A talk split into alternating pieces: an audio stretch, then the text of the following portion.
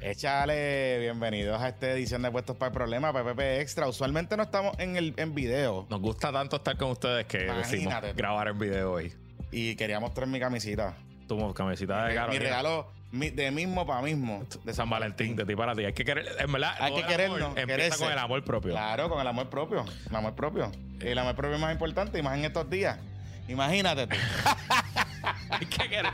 Si no te ¡Ay! quieres tú, si no te quieres tú, no te Si quieres. yo no me quiero yo, no me Y- quiere absolutamente Y nadie. comprobamos, ya lo- sabíamos, pero una vez más comprobamos que hay mucha gente que no te quiere tanto. No me quiere tanto. No. Y, que apro- y que aprovechan cualquier posibilidad.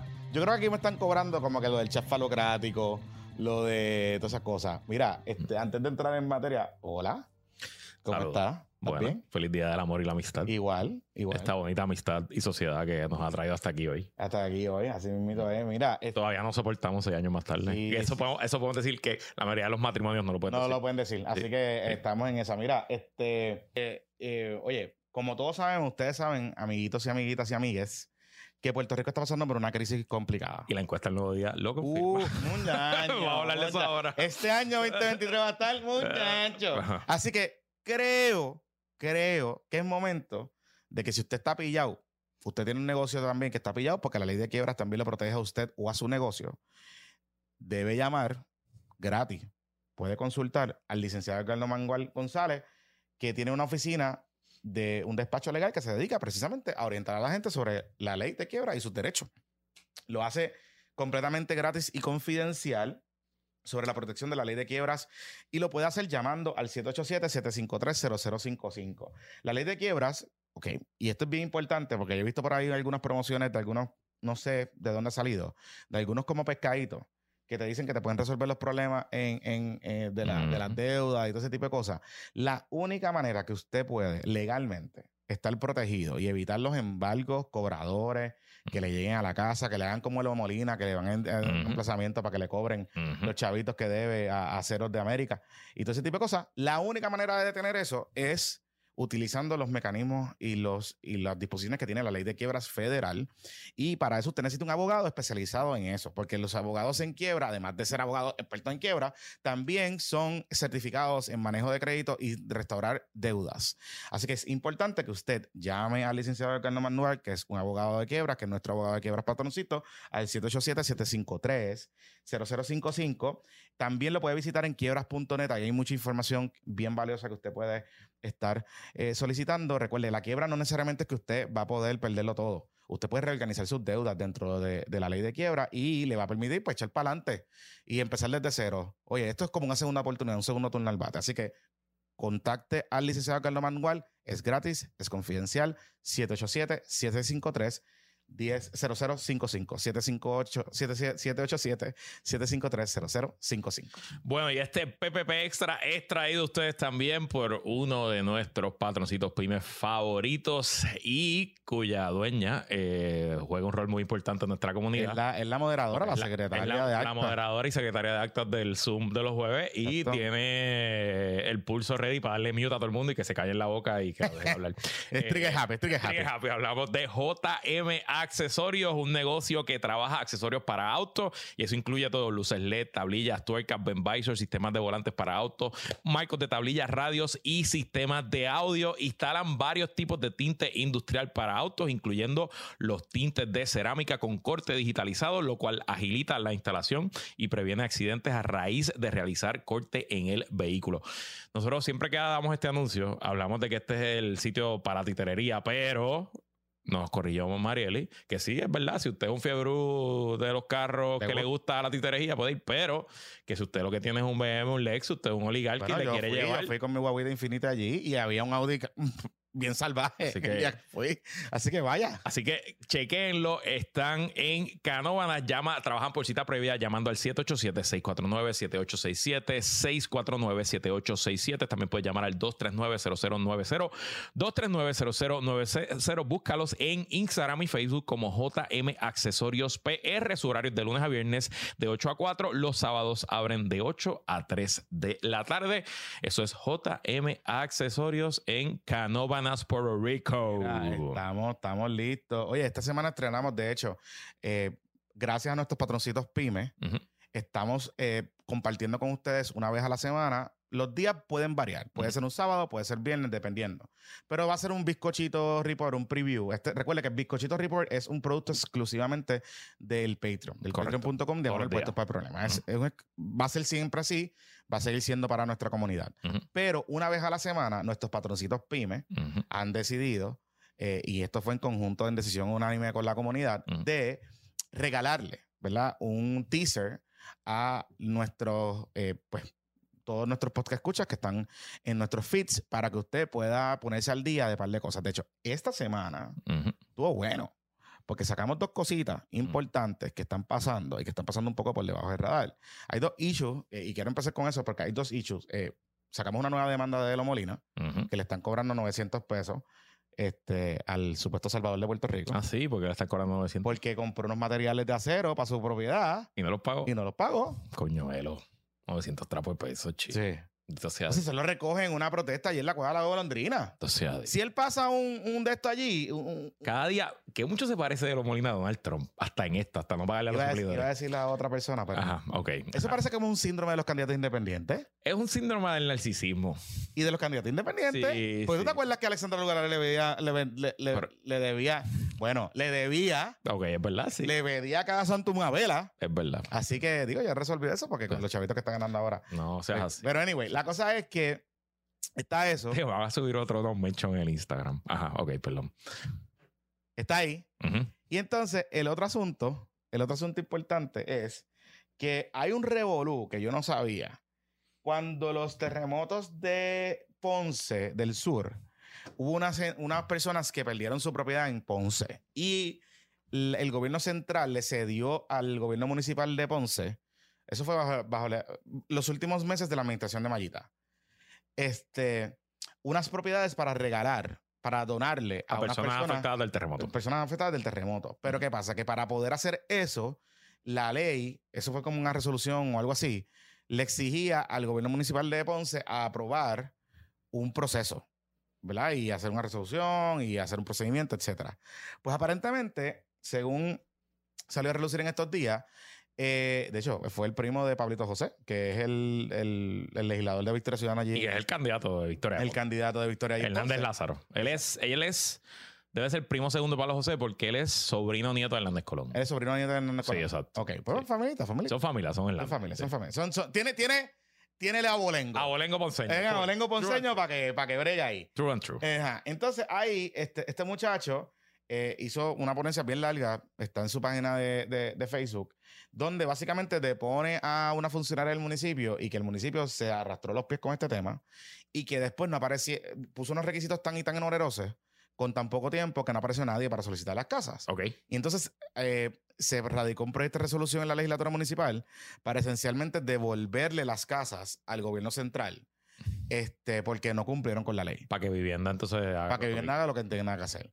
El proyecto no se aprueba, pero en la vista sale a relucir que tanto la administración de Mayita como la administración del alcalde de Dios, eh, Irizarry Pavón, eh, arrastraron los pies con este tema y básicamente pues nadie, se- nadie ni sabía que habían propiedades disponibles para que las personas pudiesen solicitar. Y yo recuerdo, si nosotros vimos aquí lo- las imágenes de personas que perdieron las casas, que, ¿te acuerdas? Había un barrio por allá arriba en Ponce Rural que la pasaron bien mal de y después con Fiona, un revuelo bien brutal. Así que, nada, eso está ahí. Eso, eso salió en el free preview del Bescuchito Report. Mira, pero lo habíamos dicho que empezaban las encuestas. Habíamos hablado que venía la encuesta del nuevo día. eh, Teníamos como dos apuestas, era como que esta semana la otra. Esta semana la otra, en efecto, pasó esta semana. El, el nuevo día arrancó. Usualmente ellos arrancan con preguntas sobre la evaluación del gobierno. Las notas del gobernador es típicamente el, tipo de pregunta, pero no, arrancaron con, con otros temas. Se fueron más con la economía y este, las percepciones de la gente, el gasto, etcétera, etcétera. Eh, Estamos grabando martes 14 de febrero. Obviamente se espera que mañana pues salga lo que son, lo que la gente quiere ver, que las candidaturas. Supone que veamos Jennifer versus... ¿Tú ve- crees que veamos mañana? Sí, mañana, mañana. Yo creo que mañana, eh, honestamente, yo pensaba que mañana íbamos a ver a. eh, Digo, a lo mejor mañana hacen Partido Popular y dejan Jennifer y Pipo para o, o mañana pueden hacer, eh, conectan la percepción del gobernador con la encuesta de hoy. Puede ser. puede Porque ser. hoy eh, hicieron varias preguntas que me llamaron mucho la atención. Que hace tiempo yo no las veía en la, en la encuesta como tal. Porque ellos básicamente como que eh, reimaginaron, porque ellos siempre hacen esas preguntas de cómo, cómo tú te sientes, cómo siente el país, cómo siente la esperanza del país, eh, colaron para las cositas de la pandemia, etcétera. Ujú, Pero hicieron preguntas específicas como, por ejemplo, el tema de vivienda ujú, y de la renta y de los aumentos en coste de la vivienda. Que es un tema interesante porque si uno piensa que la audiencia del nuevo día es high-end y que la encuesta, digamos, es estratificada, pero a veces es como que un demográfico mucho más cercado a su audiencia, pues está interesante que la preocupación principal que tienen es la accesibilidad, los precios de vivienda accesible. O sea, que eso significaría que ya está permeando en todo el país el tema, el concern de que hay problemas para comprar vivienda en Correcto. todas las estratas sociales. De acuerdo. De hecho, esa pregunta aquí la tiene. Eh, sentir sobre la disponibilidad de vivienda a precios asequibles. El 66% de los que contestaron la pregunta dicen que es un problema mayor. El 22% dicen que es un problema menor. O sea que entre los que dicen que es un problema es 88%, 10% dicen no es problema y no está seguro es el 2%. Y eso sí es una, es una, es un cambio interesante, es una dinámica interesante porque te da afecta, o sea, deriva todos los sentimientos que puede tener una persona de proyectarse a vivir en Puerto Rico, porque o sea, la vivienda es lo más importante. Si usted no tiene dónde vivir en Puerto Rico, pues usted dice, me voy. O sea, una de las consideraciones que usted dice es trabajo y vivienda. Y si tú tienes a la mayoría de, la- de- de la- de los encuestados diciendo que eso es un problema mayor, es un problema serio y te va, claramente es uno de los indicadores que denota que te va a afectar todo el resto de la encuesta. Porque si tú no tienes expectativa de vivir o comprar una casa o alquilar una casa, olvídate lo demás.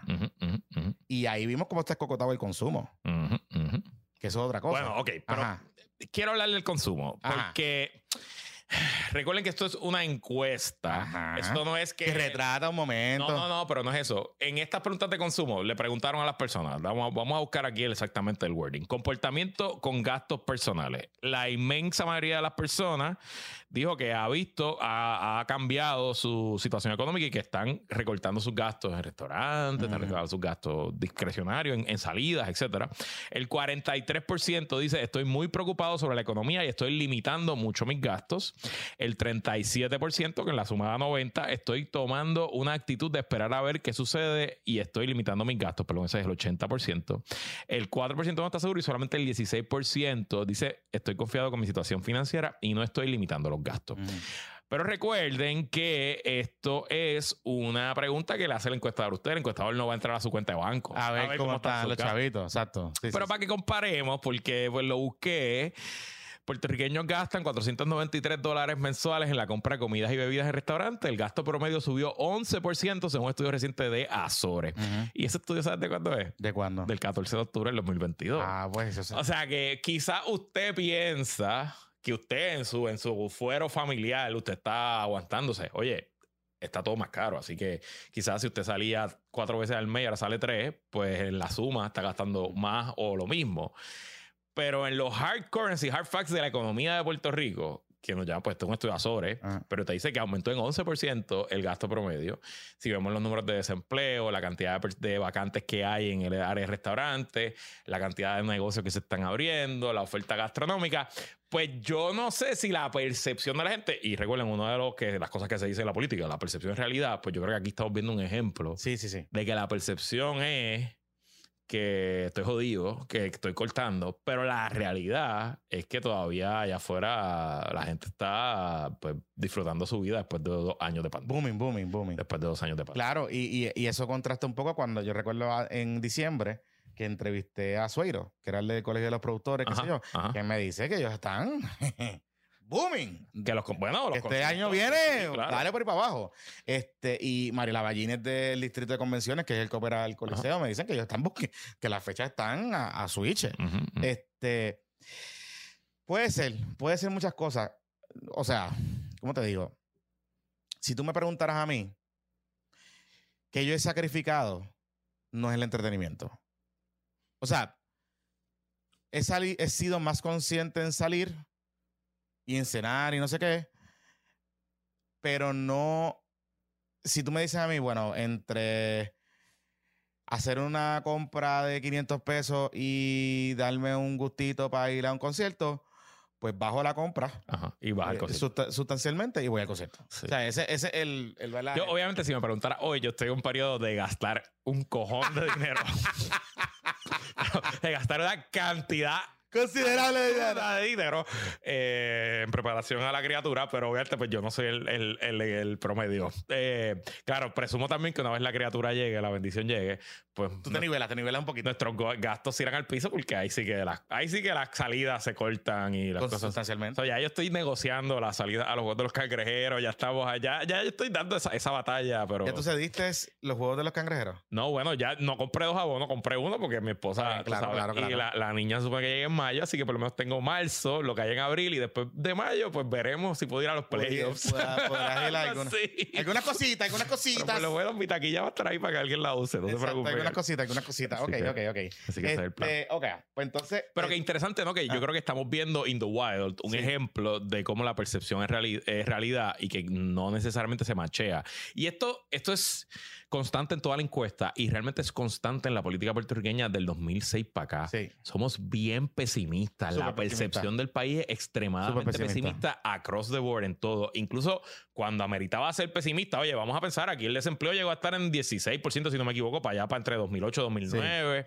Eh, el valor real de las propiedades se fue al piso, la, obviamente llegó promesa, todas las cosas que pasaron y la economía estaba bien jodida pero ya llevamos más o menos tres años, dos años y medio que la economía se siente un cambio, ciertas cosas, pero la percepción de la. No, se siente, hay un cambio en los números, pero la percepción sigue siendo negativa, sigue siendo bien pesimista. Que de hecho, si vamos a la percepción en general del pesimismo. Y esta es la pregunta más importante de toda esta encuesta, de, la que publicaron hoy, es estas dos preguntas. Que eso es una pregunta importante también para... para... Política. Sí. Sí, sí, porque esta, esto es una pregunta que es leading a probablemente cómo van a salir los candidatos y, las, las figuras públicas mañana o el jueves. El ánimo del país, cómo van las cosas. Solamente un 11% dice muy bien, más bastante bien. Solamente un 11%. Ajá. Bastante mal es el favorito con 46% y 42% te dice muy mal. O sea, que entre bastante mal y muy mal está el 88%. Sí, que estamos, estamos, o sea, nosotros estamos, el país más feliz del mundo no somos. Esto es el consenso completo. Cuando tú tengas 88% de algo, eso es como, pues el Día de las Madres debe tener el 96%. Usted está a favor de celebrar el Día de las Madres, eso debe tener como 96%. Pues después de eso, ¿cómo van las cosas? Muy malo, bastante mal, 88%. Es un problema. Y eso a mí lo que me dice es que Pierluisi viene por el piso cocotado, descojonado. Ese es, el, asunto aquí. Y no, no me ponen el histórico, debió haberlo puesto el histórico. Eh, yo estoy bastante seguro que a dos años, en los últimos cuatro años, desde Aníbal para acá, quizás hasta desde Sila, a dos años, cuando se le hacía esta pregunta sobre el gobernador incumbente, quizás sabes con quién no hubiera estado, con Rosselló. Quizás ah, con no. no hubiera estado así de jodido. Y con Ricky al principio, ¿te acuerdas? A Ricky en dos años estaba, o sea, a Ricky el verano le va a pasar en su tercer año. O sea, a Ricky en este punto del cuatrenio está riding high y todo el mundo piensa que va a ser reelecto. Eh, pero en general a lo que se enfrentan los gobiernos en Puerto Rico, por lo menos en este siglo XXI, es no es ni siquiera al otro partido, es al pesimismo. El pesimismo es lo que los derrota y por eso es que no ha salido reelecto ningún gobernador desde Rosselló. la única que sale reelecta es Diego. Sí, bueno, ella. Pero. Y los comisionados casi ninguno corría de nuevo. Porque lo cambió, corrían para gobernador. O sea que. Pero entonces la otra pregunta, que es cómo tú lo ves hoy, cómo van las cosas. La otra pregunta es cómo va el futuro. ¿En qué camino van las cosas en Puerto Rico? Solamente 5% dice por buen camino. Mixto, algunas por buen camino, otras por mal camino 33 y por mal camino 57%. Entonces, el peligro aquí, Jonathan, para el gobernador es que obviamente estos números pues incluyen a la inmensa mayoría de los PNP. Así que si la teoría política de la reelección del gobernador Pierluisi es que yo necesito 33% y eso con amarrar a mis PNP yo lo llego, pues por lo menos sin haber visto la parte política de la encuesta, mm, esto a mí me dice que los PNP están bastante altitos de Pierluisi, igual que el resto del eso país. Es lo que, eso es lo que yo pudiese pensar. Y, obviamente le compra la teoría a los yegoístas. Claro. Que, que, dicen ah, que con que, no ganamos. Que, no ganamos porque está todo el mundo jodido. Ahora, aquí es importante algo. Y me sorprende un montón porque ellos cuelan una pregunta sobre el uso de los fondos federales. Y eso me llamó la atención, porque obviamente tenemos un montón de fondos federales en Puerto Rico, ¿verdad? Todos los fondos de reconstrucción, etcétera. Y en esa pregunta en particular, la gente también está pesimista con el uso de fondos federales y los fondos de reconstrucción. Inclusive llama la atención porque habla de los fondos de recuperación. Y esto es un poco, en parte, tanto lo de vivienda como lo de los fondos de recuperación, en parte es una victoria para las amigas de ayuda legal que es la organización que estábamos hablando la Ujú, semana pasada, porque parte de las organizaciones que ha estado consistentemente machacando, machacando, machacando el tema y que ha estado allá afuera, eh, digamos, en los medios de comunicación, haciendo conferencias de prensa, etcétera, levantando los issues que tiene el gobierno de Puerto Rico, levantando los problemas que tiene particularmente vivienda pública con los fondos de CDBGDR eh, y los distintos programas que hay allí, para dar asistencia y ayuda a la gente y cómo eso está reflejando en la encuesta. Y eso es un problema, porque eso es directamente a la gestión del gobierno, directamente a la gestión de la administración, e independientemente, e independientemente de lo que pueda estar pasando con, con, ¿verdad? Con, con Puerto Rico y los chavos, etcétera. Ahora, yo te voy a preguntar algo a ti. Ujú. ¿Qué es lo que me, me decía yo un poquito a mismo? A mismo. Yo decía, oye, Luisito Marí, si ya sabemos que el nuevo día es Chomi Chomi con Jennifer. Y de momento, de momento, Jennifer em- apretó desde diciembre para acá. ¿Te acuerdas? Ok. Apretó. Y estaba como que enviando los, los cuchilleos, los cuchilleos a, a, a, a Pipo. ¿No habrá sido que Jennifer haya tenido un win o algo de la encuesta y de la percepción con el gobierno? Mira, ok. Vamos a hablar de la, la encuesta del nuevo día histórica. Ajá. ¿verdad? Y un, un poco, esto es algo de la política boricua que, pues, tristemente, por los presupuestos de los medios en este país, mm, nuestra única encuesta pública Es esa. es la del nuevo día. A veces el vocero ha hecho encuestas, a veces los canales de televisión han hecho encuestas, pero que sea histórico por los últimos 30 años, 40 Tengamos años, histórico para atrás para mirarlo. realmente es el, es el nuevo día. Y eso, pues, es bastante malo por varias razones, porque, pues, una encuesta puede tener, los males de errores existen por algo, una encuesta es solamente un data point. Si tuviéramos cinco encuestas, pues podemos hacer ciertas relaciones, hacer un, un promedio de esas encuestas, etcétera. Pero es muy bueno para el periódico porque le da un montón de poder y le da un montón Y de domina- influencia, Y ¿no? domina, y domina un poco la discusión. Claro, entonces siempre, siempre, siempre, y yo pues cuando he estado en, o en Fortaleza o en campañas a la gobernación, pues siempre todo el mundo está tratando de que se filtre, todo el mundo está tratando de averiguar por dónde viene la cosa, uno más o menos se entera de la encuesta, usualmente te enteras como a una o dos semanas antes, puede ser porque, acuérdense que son encuestadores que van tocando casa a casa y pueden llamar, mira, pasó un encuestador por aquí y eso pues llega para arriba o alguien tiene fuente en el periódico que sale, pero en mi experiencia, por lo menos donde yo he trabajado, nunca hemos tenido acceso a la encuesta, quizá horas antes, como mucho. Y de hecho, en, lo- en los viejos tiempos, los días de encuesta del nuevo día se iba al periódico a la medianoche a buscar el periódico. Porque el nuevo día, como imprime, ellos son dueños de su propia imprenta, ellos imprimen allí en, en Buchanan. La y edición y la la edición que se va para el oeste sale a la medianoche porque se está montando en camiones para repartir por todo el país, ¿no? Y se va para Vicky Culebra también. Y tú a esa hora puedes ir cualquier día y te sacan los periódicos y te los dan, te los llevas gratis. Yo me acuerdo que en un momento dado se empezó a hacerle un gimmick cuando la- la- empezó la era digital, se le traían fotos a los tipos. No, ya, y- o sea, ya el nuevo día hacían como- sabía y había un fotógrafo el nuevo día a esa hora esperando por los pendejos de las campañas que íbamos yo, a veces fui yo, o sea, Ah. eso, era, eso era parte de... Eso era parte, eso era parte de, Sí, sí, de sí. Pain Juice.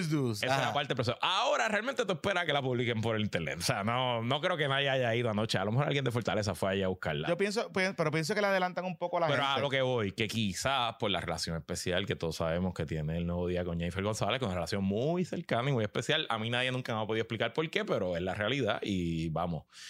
Sigan la carrera política de Jennifer González, ustedes van a encontrar que el trabajo sucio, el heavy lifting, quien se lo hace es el nuevo día. ¿no? Búsquelo, haga, haga, haga el estudio y vas a ver. No es casualidad que ella sea la política más popular de Puerto Rico.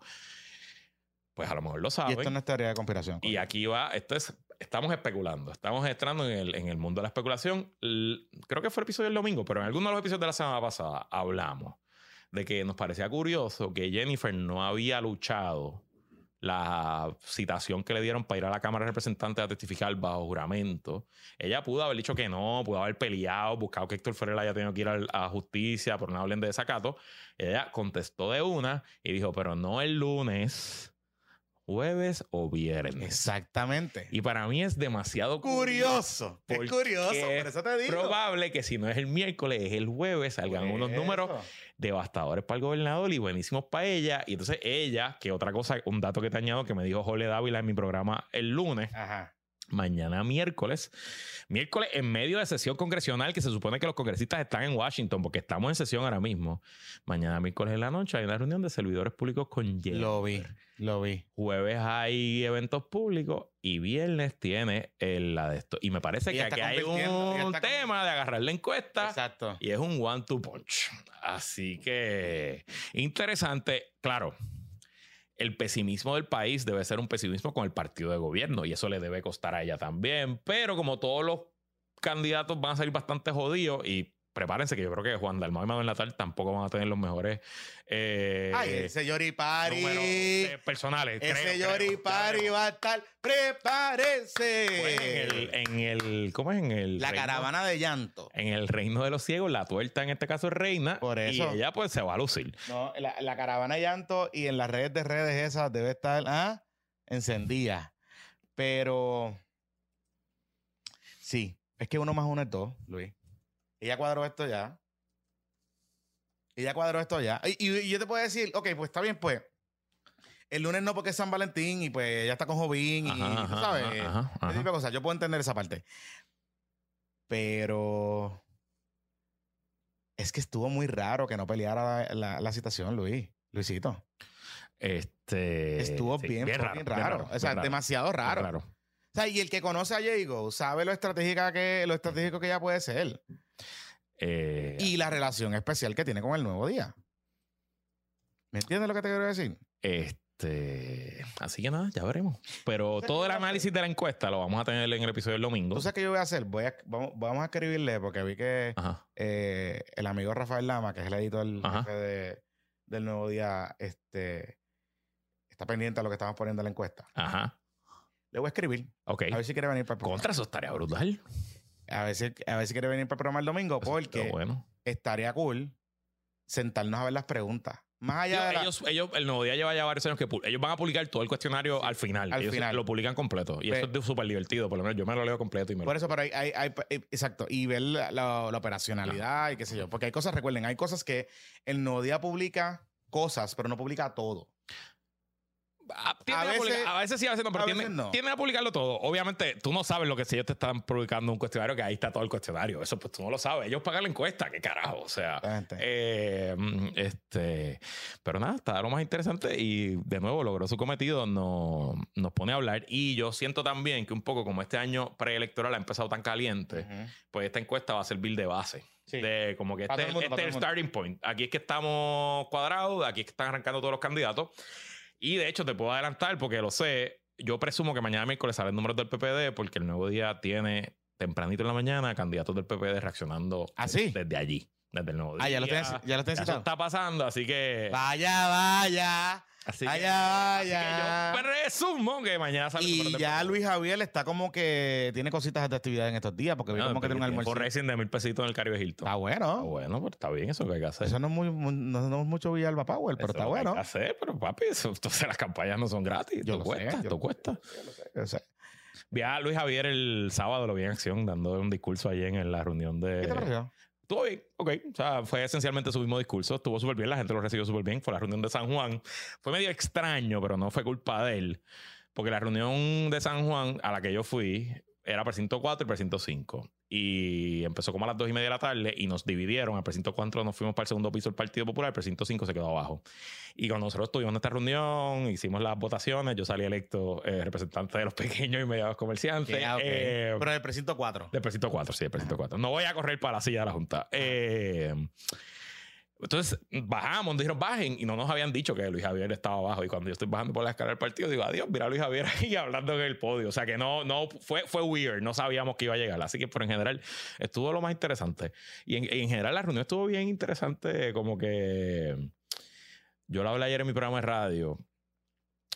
A veces menospreciamos eh, la fortaleza de los partidos es que es- son una comunidad de gente. Entonces, precinto 4, donde yo me crié, pues allí estaba Puruca y Magali, que son las líderes de, de mi unidad, que me conocen de que soy un pile mierda. Este, estaba el cartero Edwin Otero, que es de la unidad de Canejo, que, que es mi pana. Estaba este, la otra Puruca, que es la líder electoral. Y son personas que no veía hace tiempo y estuve dos horas con ella, pues nos al día, hablando de los hijos, de los nietos, qué sé yo. Y mano, la pasé brutal. Yo salí de allí súper Sí, pero, popular. y- pero acuérdate que también hubo mucha pandemia. O sea, que tampoco. Claro, no, pero que lo interesante es que esta estructura extraña que hizo Tatito de crear las 14 organizaciones. Sí, la red de redes, la red de Ah, la redes. red de redes Ah, populares. ah, la red de aunque redes aquí populares. hemos sido cínicos y hemos burlado. En verdad, lo que hemos burlado Tiene es que. algo de mérito. Tiene es- algo de lo, que mérito. hemos, lo que nos hemos burlado es que en verdad está. Eh, o sea, está atropellada la manera en que Claro. algunas de ellas están. Y no hubo, no hubo ni una sola elección. Los? 14 puestos se llenaron por No, y gente claro, que, ya, porque no que te- ya, ya llegó allí porque Manuel Calderón había dicho tú No vas a para esto. no tan solo eso, que acuérdate que hay otro problema. No hay tanta gente. Eso porque la gente no lo sabe. Pues, pues, yo, pues yo pudiese pensar que, claro, en el precinto 4 puedes encontrar tres o cuatro comerciantes po- populares que a lo mejor hubiese provocado una elección, muy probablemente. Pero, ¿cuántos veteranos vas a encontrar allí? Quizás varios, pero El está bien. cartero Edwin Otero. Está bien, por eso, por eso pero, pero quizás varios. Pero, ¿cuántos líderes ambientalistas vas a encontrar en el precinto 4? ¿Cuántos? ¿Me entiendes? O sea, Ahí salió un, eh, miembro de la comunidad, Ernesto Irizarri, el apellido Ernesto, abogado. Juega, juega básquet los sábados allí en, en la, en la guerrilla de. ¿sí? Sí, de.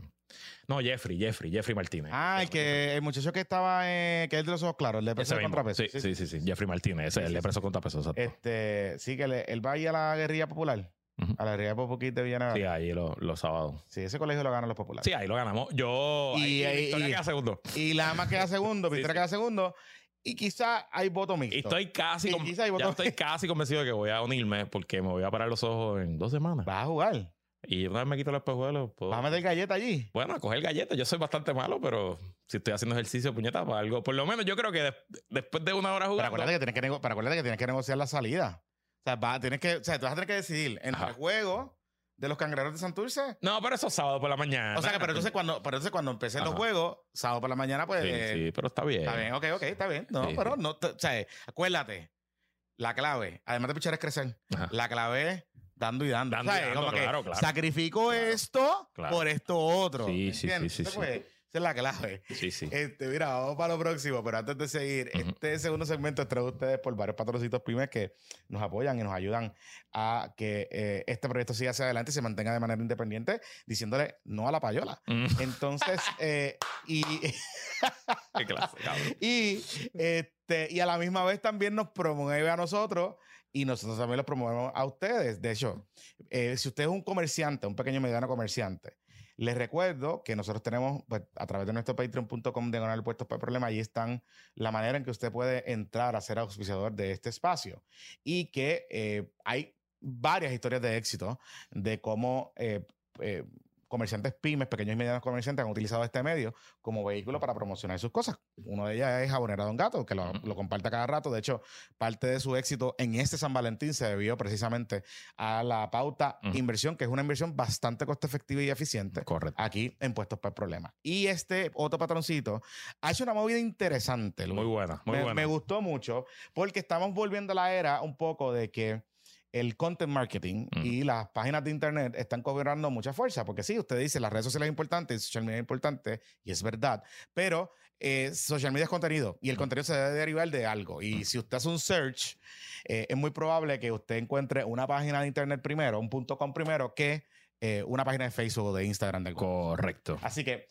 eh, en, elever- en elevadorespr.com, elevadorespr.com by IS Elevator Services, que es nuestro patroncito pyme que está presentando este segmento, contamos con una gran variedad de productos para facilitarle la accesibilidad en su residencia. Interesante porque miren, allí en ese website usted va a ver varias fotos de los productos que ofrecen como plataformas verticales, elevador residencial y silla elevador outdoor. Y esto es importante porque yo sé que hay muchas personas que viven en, en viviendas de segundos pisos Ujú. eh, y que sus casas que no se quieren moverle ahí o que las casas están saldas, pues muy probablemente, como todos vamos para allá, eventualmente es una inversión que usted va a tener que hacer o usted va a ayudar a su abuelo, a su abuela, a su tía a tener que hacer esta inversión. Así que ahora cuentan con financiamiento disponible para sus sillas, elevadores residenciales y con Synchrony Bank con ofertas desde cero interés. Interesante, está bueno eso. Así que cuentan con muchas alternativas para su residencia o negocio y también usted se puede comunicar con ellos a través del 787-908-3462, 3462 o a través de sus redes sociales en Facebook e Instagram. Recuerden, los puede visitar en elevador, elevadorespr.com, elevadorespr.com, va IS Elevators y ellos también tienen planes de mantenimiento y atienden eh, 24 horas al día, los 7 días a la semana. Si usted vive en un condominio papelonero y la junta está al garete, este, aquí es que tiene que llamar. IS Elevators. Bueno, y un patroncito nuevo que se estrena hoy y que yo puedo recomendar 100% porque es, es la gente que, a la que yo voy cuando necesito este tipo de servicio. Específicamente se trata de Blimp. Necesitas una aplicación móvil para tu negocio. El equipo de Blimp diseña y desarrolla aplicaciones móviles, aplicaciones webs y APIs. Si tienes una idea de startup, te pueden ayudar a ir de cero a un lanzamiento exitoso. Yo he trabajado con el equipo de Blimp desde el 2013 en más de cinco proyectos y son mi go-to person. Eh, Ellos son Giovanni Collazo. Yo le escribo cuando necesito algo y sé que viene un proyecto grande, le escribo cómo está tu pipeline. Ese usualmente es mi. para yo preparar la propuesta y le siguiendo. No, tengo este corillo, hacer, una, hacer aplicaciones. La gente se cree que hacer una aplicación es. Dale ahí, vale, eh, dispara, que eso. No, las aplicaciones son complejas. Hay que hacerla de Android, hay que hacerla de Apple. Y pues tiende a ser costoso, pero no hay nada peor que usted se gaste ya varias docenas de miles de dólares en algo que no funciona. Pues mejor gástesela en algo que usted sabe que desde el primer día le va a funcionar. Si tu negocio maneja datos sensitivos, es importante tomar el tema de ciberseguridad en serio. El equipo de Blim construyó una aplicación que me consta que maneja millones de dólares en transacciones a la semana. Ja, pero millones muchacho. largos en transacciones sin problemas de seguridad. Así que esto no es la gente del AutoExpreso ni nada. Esto es gente seria que le mete de verdad. Blimp puede identificar las vulnerabilidades que tienen tus sistemas y ayudarte a remediarlas antes de que los hackers las encuentren. Para más información, solicitar una cotización o ponerte en contacto con el equipo, visita apps.pr. Eso es apps.pr. Y recuerda que la información de Blimp y de todos nuestros patroncitos y patroncitas pyme está siempre en los show notes. Mira, este, sí, ya usted sabe. Y qué bueno, bienvenido. Bienvenido, Giovanni, al corillo de Blimp. Giovanni. Sí, siempre nos escribiste, escribe cositas. Mira, arreglen eso. Giovanni es patroncito desde el primer día, Sí, o sea, de lo- pero ahora pues... que- Sí, sí, pero a Bueno, veces so- nos escriben, mira, arreglen eso. De Yo, hecho, "Está bien, pues, Giovanni ahora. la primera persona que yo recuerdo leer en Twitter, si Pepe Pepe hiciera un Patreon, yo lo pago, fue, Sí, exacto, Giovanni. Giovanni. Así Y que, nosotros ahí como que sí, pichando, estamos a hacerlo, pero lo hicimos. gracias Giovanni. Gracias, Giovanni, por abrirnos la, la mente. Mira, este, de hecho, eh, oye, antes de seguir con un tema, nosotros en la cuenta de PPP pusimos un video del representante Jordi Navarro Ajá, que reaccionó a una historia que hizo Tatiana Ortiz. Ortiz, es que es de Tele 11. Ujú. Es una historia investigativa. Ella se metió a los, a los gastos que tienen los legisladores Ujú. En los viajes estos que ellos hacen oficiales. Pues ahí habló con Nalmito, habló con... Eh, habló con todos los pintorescos. Con el Carlos Feliciano, Eh, eh, con todos los pintores. Mato, Es que los feliciano que se está haciendo, que se le llega la señal. ¡Hello! ¡Hello! ¡Hello! eh, habló con Orlando Aponte. Ah, habló con un par de gente. habló con par de- Esta de reportaje dura como siete minutos. Sí, la reportaje dura un montón. Pero, pero, pero, interesante porque obviamente entrevistaron a Georgie y Georgie le dice... Porque, ok, Georgie, con, entre el informe de gastos de Georgie a Las Vegas, a una de estas convenciones de legisladores, eh, creo que compró seis botellas de agua. Una agua fina eh, y Fiji al cuarto. Y creo que cada botellita pues estaba como a nueve pesos la exacto, botella. exacto. Y, y, y sí. Ajá. Y entonces, pues, ese se lo reembolsamos nosotros. Exacto, y le pusieron los gastos, creo que es 39 pesos, algo así, por cuatro botellas de agua, más el taxi. Digo, oye, en Las Vegas hace calor. O sea, yo puedo entender que le dio calor al muchacho, pero, pero que estaba seca. Pero entonces- Y después de pasar, o sea, y, y como sabemos cómo Georgie la pasa, ajá, ajá. pues no, no te. O sea, como es que, que... estás en el desierto, tienes que estar por hidratado, eso, siempre. por hidratado eso, siempre. El muchacho, yo creo que de esto. Pero él dice... Él le dijo a Tatiana, aprendí mi lección. Ya sé que la próxima vez que yo vaya a estos hoteles así, yo tengo que ir a una farmacia, comprarme mis botellitas de agua. y le dice, y, se me- a tomar agua la y mirando a la cámara, eso no compren botellas de agua en el cuarto. ya aprendí mi lección, no las compren.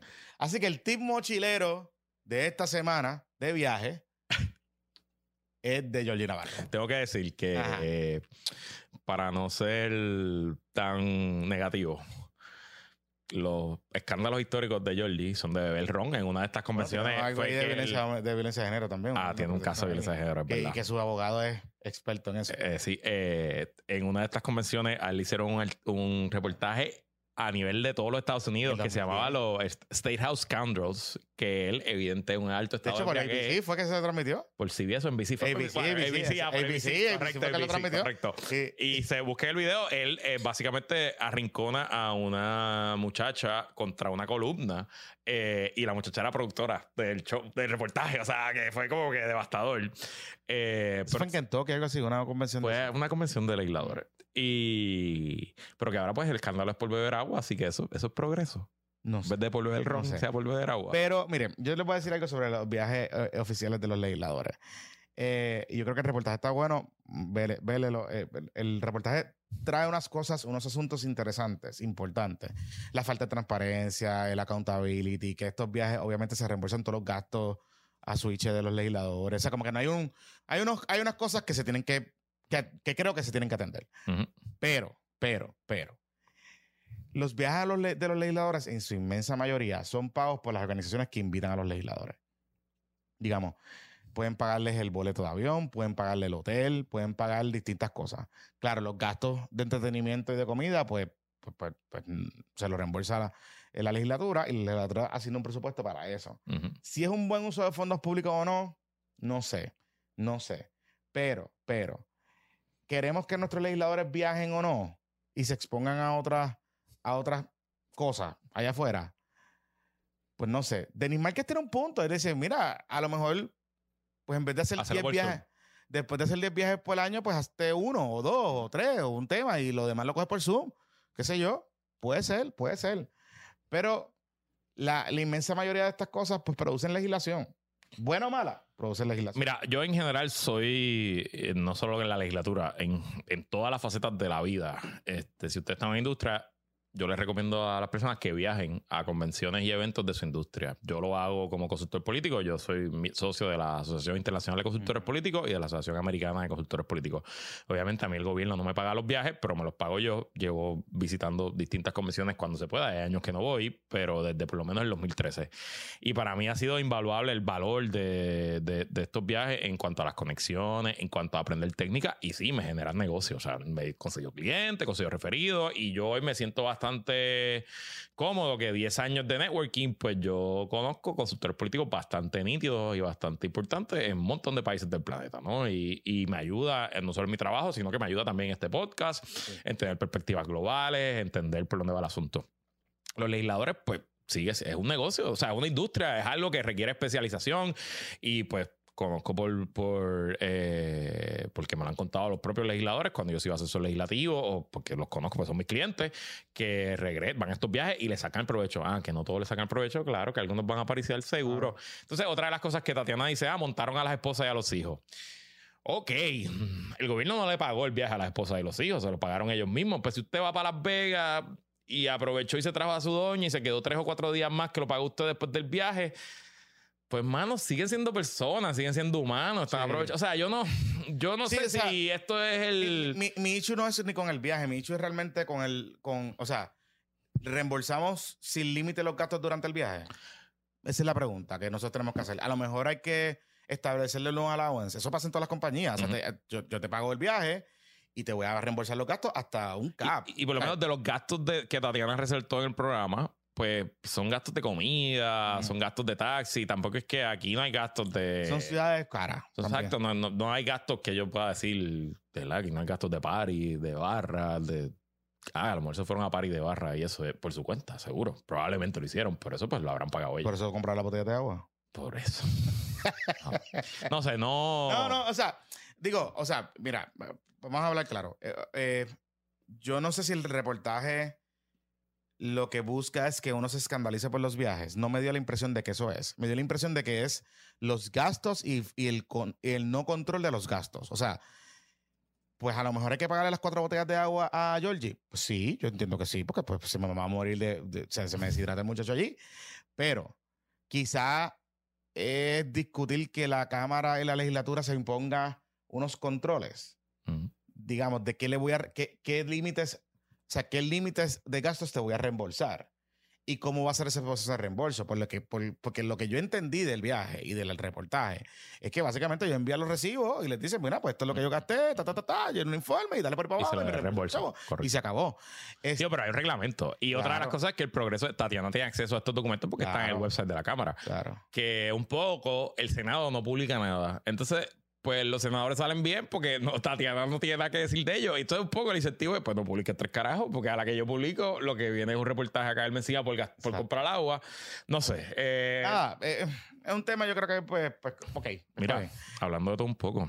Y Georgie, no compré, no compré las botellas de agua en el... Georgie, cómprate un termo reusable en todos esos hoteles y ahora las fuentes de agua tú puedes rellenar. O ve al casino. ya. Es más, estoy seguro que en las chucherías y las porquerías que te dieron en, en la convención Había habían agua. termos de agua. Estoy Ve, seguro. mira, ve al casino, tira la de, de los cinco chavos Sí. y alguien te va a venir a echar algo y le pides agua. Eh. Pero, pero si le pides otra cosa, pues, ajá. Bueno, Eh, vamos para el otro. ¿Qué pasó? Hablando de Noticiero Wars, ¿Qué bajó?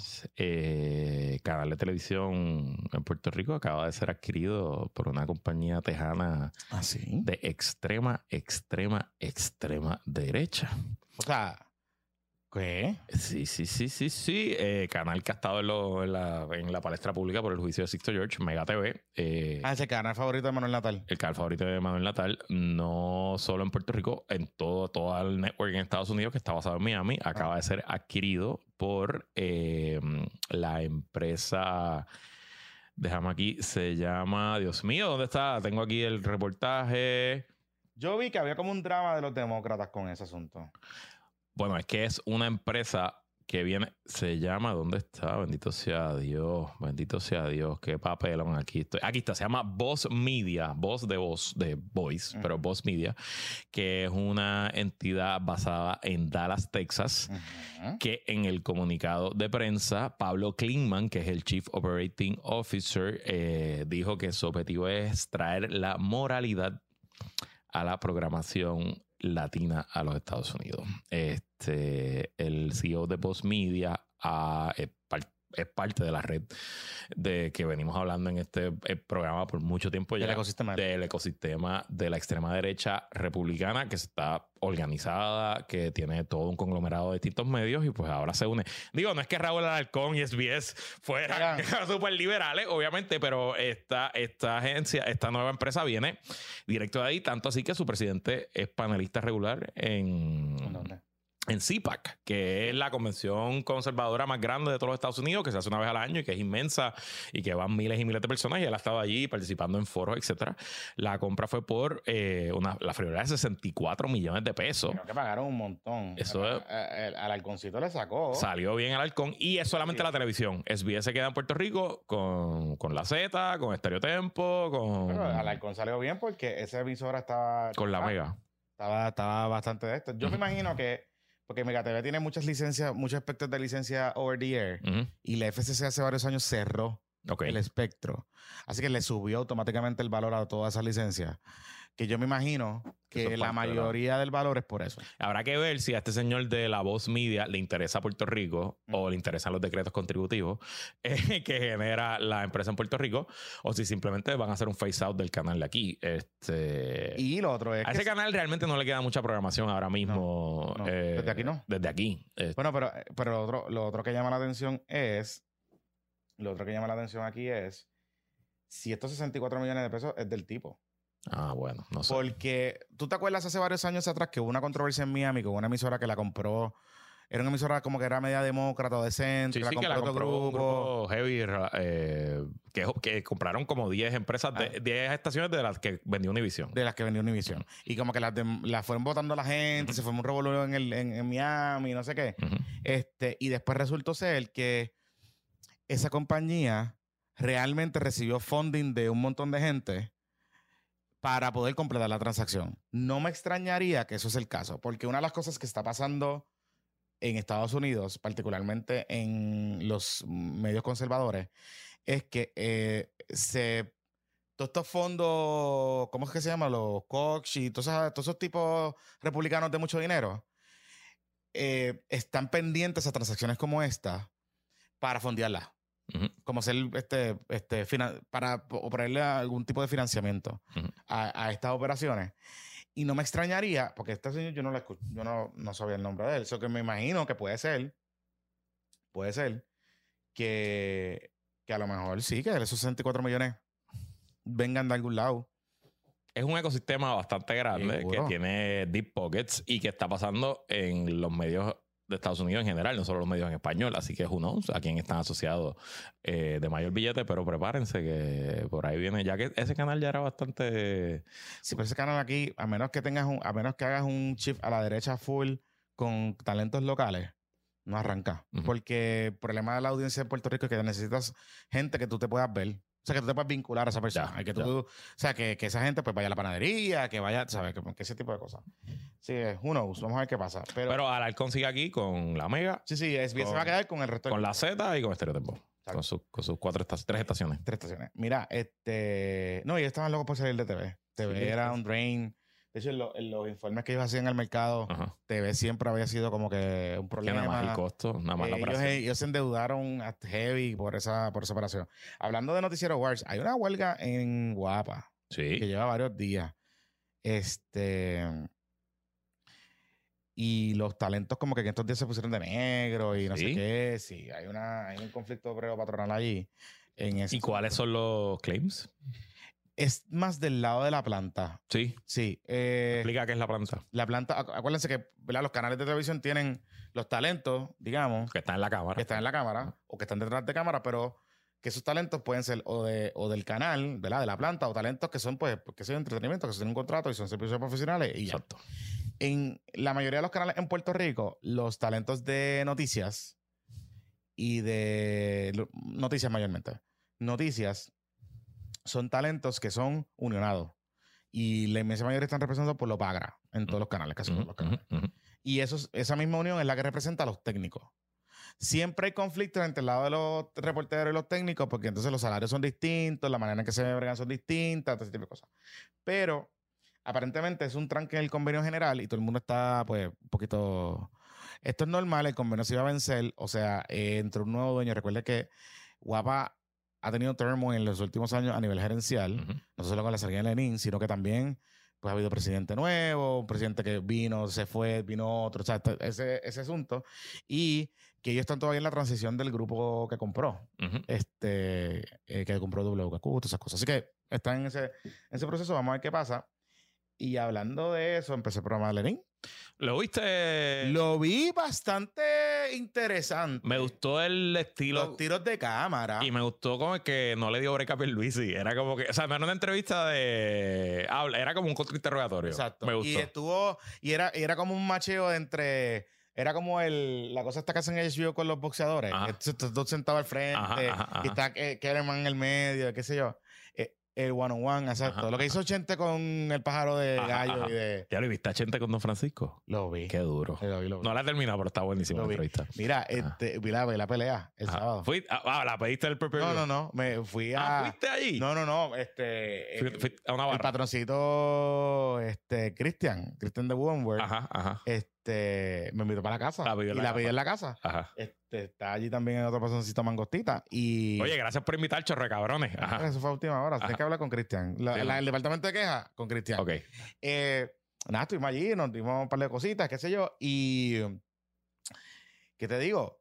Te voy a decir algo. La producción estuvo buenísima. Sí. Pero buenísima. La calidad de producción estuvo espectacular. O sea, espectacular. De verdad que se votaron los Esto es muchachos. noticiero Wars también, papá. Claro, pero montado un emporio. Eso está, eso está brutal, de verdad que sí. Ujú. Este, las peleas estuvieron bien buenas, la de Juancito. Tienen que estar pendientes de Juancito Saya. Ese chamaco, está- ese chamaco viene bien. Y la de Ryan Pino con el otro, que se me olvida el nombre ahora, que es de los ojos claros.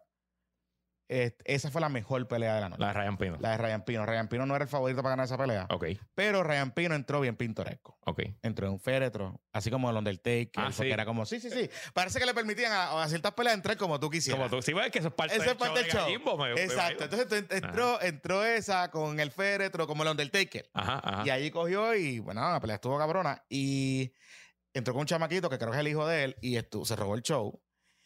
Y entonces, la entrada de Gallo y de. y de Ray Charlie.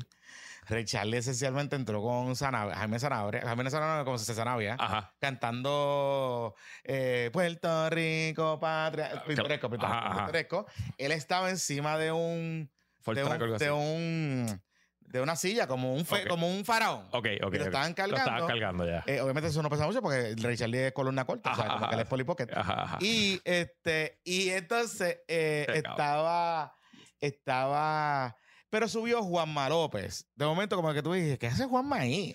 Subió Juanma López primero. A pelear con Gallo. Era como a amedrentar a Gallo, Ajá, qué ajá. sé yo. Ajá. Gallo subió como que a par de de luchadores. Yo, eh, fue como, fue un mes, fue interesante. Pero yo creo que Juanma es como parte de todo el, de todo el consorcio de Chente en este No tema. sé, no sé, si, no porque Juanma, Bueno, Juanma el, el- el- sigue con la Pequi.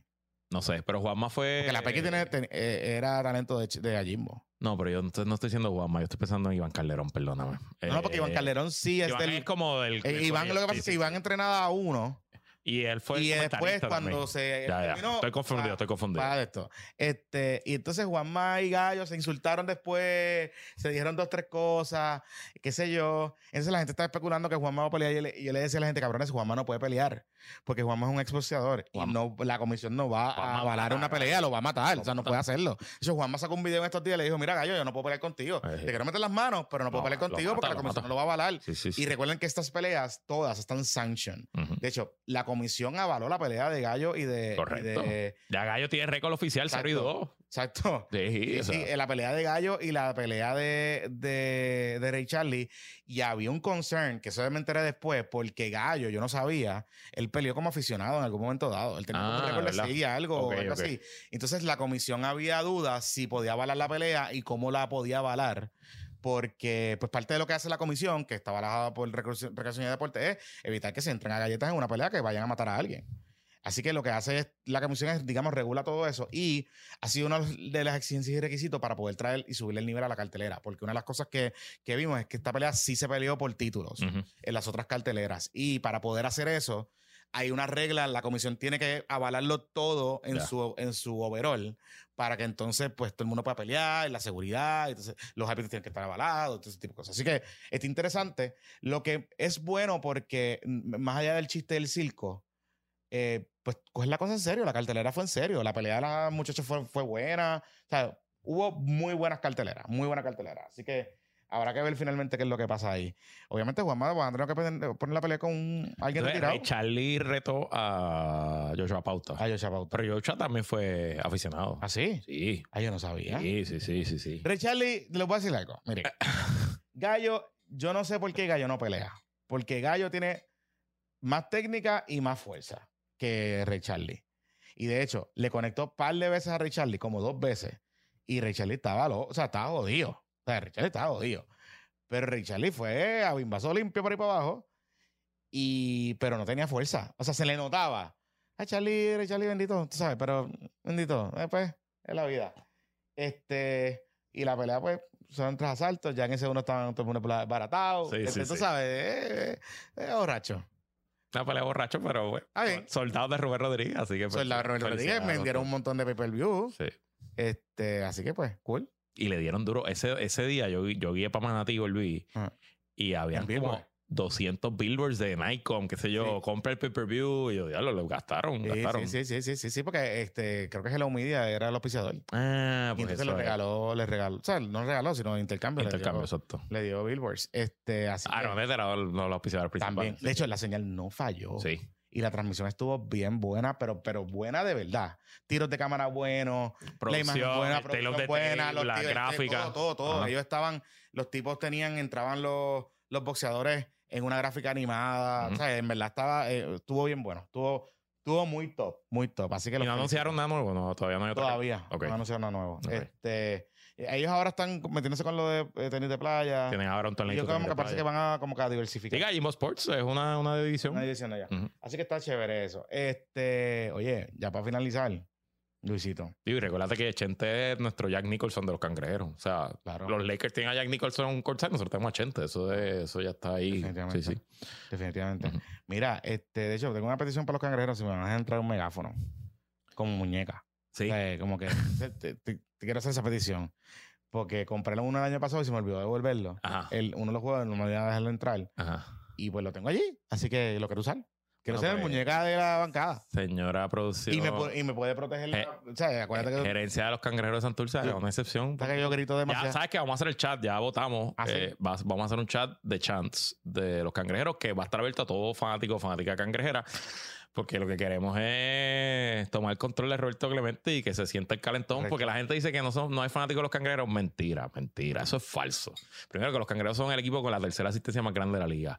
Pero tenemos la cancha más grande y pues obviamente una cancha por ahí 5 mil personas se sienten grandes, en el Clemente no se sienten, pero si nos organizamos, si nos organizamos, nos vamos a sentir. Así que nada, le quedan como 35 días para que empiece el BCN y ahí estaremos.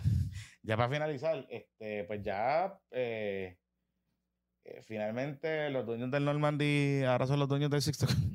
Pues sí, formaron un contrato a 30 años. Yo sé que el patrimonio y esas cosas, y yo creo que la lucha ambiental y todo ese tipo de cosas. Pero miren, señores, esa área es zona marítimo terrestre. Y el nivel del. Y de hecho, es terreno ganados al mar. El nivel del mar ahí está subiendo un montón. En 30 años, yo no creo que eso vaya a estar ahí. Pero nada. Este, Ellos van a construir un parking de que la gente dice un parking soterrado, pero no es, ok. no es soterrado, soterrado debajo. No, de la- no bajo de la tierra. No. Es un parking que le van a hacer un pisito para que haya dos pisos, o sea, dos niveles. O sea, qué sé yo, imagínense. Ellos van a hacer do- en, el terreno donde está el Sixto, aparenta- según lo que entendí. Y él le van a dejar la fachada. Lo que es histórico del Sixto es la parte donde tú buscas la cuerda. Donde busca las cuerdas de boxeo. que es donde está el museo. Exacto. Esa parte de ahí, que son las gradas originales Ajá. del Sixto, esa es la parte. que es la que está pegada a la avenida. Exacto, ese es el patrimonio Ajá, histórico del exacto. Sixto. Eh, quizás a lo mejor está protegido otra área más, no sé, pero por lo menos lo que debe protegerse, Y el campo de fútbol se va. eso es lo que yo Oh, tenía entendido, era que según el plano, Ajá. parece que iban a construir los dos pisos o el, lo que sea que iban a construir en el terreno del Sixto Escobar. Ajá. Entonces ellos iban a, a hacer el parking ahí, iban a elevar el campo, o sea, como que iban a hacer un campo en el Sixto Escobar encima del parking. Es lo que yo tengo entendido. Ok. Y va a haber una pista, esa se- o sea, todo va a estar allí. Eh, creo que van a demoler las gradas del otro lado, que son las que están tochavadas. Las que van para la playa. Van a abrir como que el, el parque se va a abrir como un AC. Ok. Este, eso es lo que yo tengo entendido y lo que vi por encima del plano. Pues no sé. Pues, A mí lo que me, me levanta bandera realmente es que es una inversión privada de 100 millones de dólares. Ujú. Y el que compró el Normandy y que ahora cogió el contrato no es Elon Musk, ¿me entiendes? O sea, para él levantar esos 100 millones de dólares, eh, it's an effort. O sea, él le va a tomar. Y yo no sé cuánto de esto es un tipo vendiéndose como capaz de levantar 100 millones de pesos versus eh, un proyecto real. Y a veces, este es el tipo de cosas Eso es lo que pasó con el que, Norman un par de veces. Ya. que huele a too good to be true, pero que a la hora del cascajo y los billetes no aparecen. Y entonces. Y no recuerden, y recuerden algo, el Normandy, el problema del Normandy, más allá de que está abandonado y que meterle chavo, es un problema de facilidad que infraestructural. no o sea, tiene parking. no el tiene Normandy parking. nunca ha sido económicamente viable desde que se, desde que Sí. eliminaron el tranvía en San Juan y el tren y eso, sí. porque no tiene parking. No tiene parking. Y no solo que no tiene parking, que el, el, el, el Normandy por dentro, el hotel, el hotel como tal, no es un hotel, eh, ¿cómo es? Este, grande, no es un hotel, los cuartos no son cómodos. Este, hay un montón de cosas, ¿verdad? Que, que, que se tienen que hacer para que sea el hotel viable económicamente. Así que nada, vamos a ver. Yo, yo, ok, cool. Este, nada. Digo, ah, lo otro que ellos dicen es que ellos, el piso 6 y el 7 del Normandy se van a demoler y se van a reconstruir porque están demasiado deteriorados y obviamente ellos presumen que ahí van a construir eh, habitaciones modernas. Mm, De tamaños modernos, qué sé yo, presumo que esos son los últimos dos pisos. Porque entiendo que realmente yo, yo fui al Normandy a janguear antes de, qué sé yo, cuando, whatever, nunca me quedaba allí. eh, pero yo creo que los pisos bajitos son pisos de salones.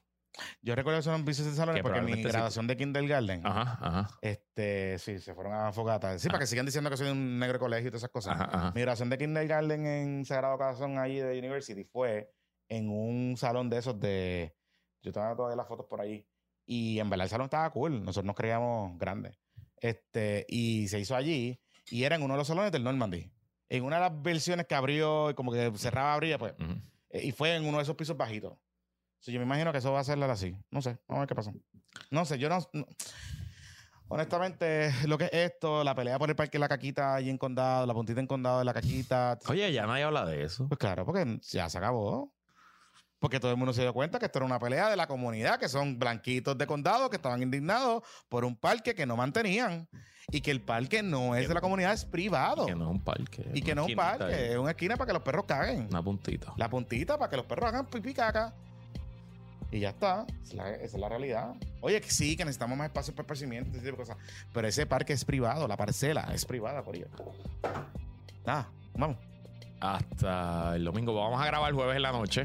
Eh, así que los que están en el nivel de productor ejecutivo de Zoom van a poder ser parte también de la grabación Sí. del programa. Y después de que terminemos, seguimos con el Zoom hasta las 10 y media, 11, hasta la hora que le dé a once, quedarse. Eh, y regresamos entonces con eso. Ya tendremos los resultados de la encuesta. No sabemos qué va a pasar con Jennifer el viernes. Eso, pues, pendiente al Bizcochito Report y a nuestras redes para lo que esté ocurriendo ahí. Y nada, hasta la próxima. Que la fuerza la acompañe. Se me cuida, muchachos. Bye. Bye.